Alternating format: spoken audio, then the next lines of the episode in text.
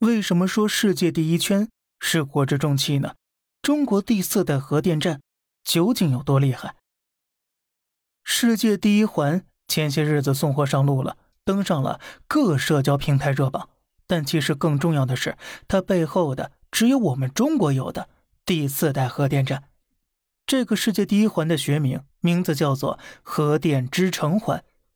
而它之所以如此与众不同，是因为它是中科院研发的世界最大的不锈钢环形断件，创下了一项全新的吉尼斯世界纪录。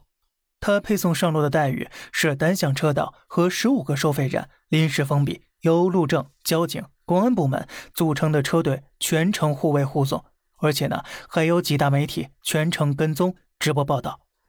我们这个世界第一环呢，就是目前全世界核电锻件最高技术水准的一个代表了。其他国家在锻造这种超大型锻件时，通常会分批制造，统一焊接。而这就意味着一个环形断件上至少有七到八条焊缝，这会导致断件性能下降，存在一定的安全风险。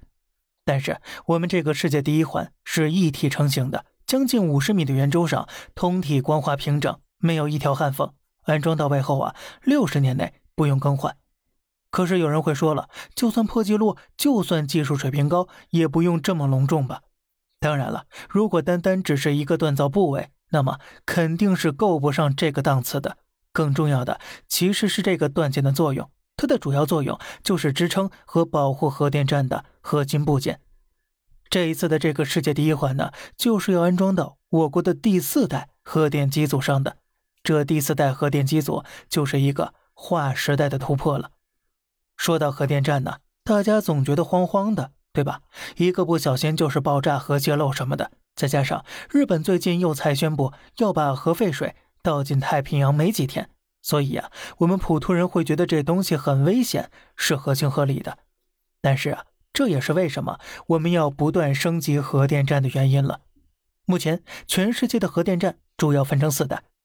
第一代、第二代核电站呢，主要是前苏联、英国、美国等国家在上世纪五十年代到八十年代之间建造的。因为设计理念和技术工艺局限，这些核电站呢，在出现极端情况时，都需要有人工干预，注入冷却水，时间窗口通常只有十到三十分钟。所以啊，我们经常能在电影中看到那种警报响起、红光闪烁的画面，核电站危在旦夕，所有人员都在向外跑时，一个英雄逆流而上，在电光火石之间按下按钮，牺牲自己，暂时止住了反应堆的爆炸。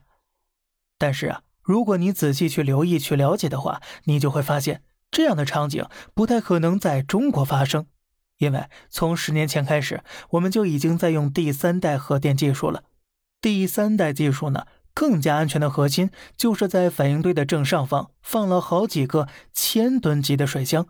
如果出事了呢，无需用电力，重力会让这些冷却水自动灌入反应堆内，所以在咱们这儿呢，万一真出事了。七十二个小时之内没有人工干预都不会发生爆炸的，但是即便如此啊，核电站选址还是异常严格的。那么这个选址到底有什么特别的地方和要求呢？咱们下期接着聊。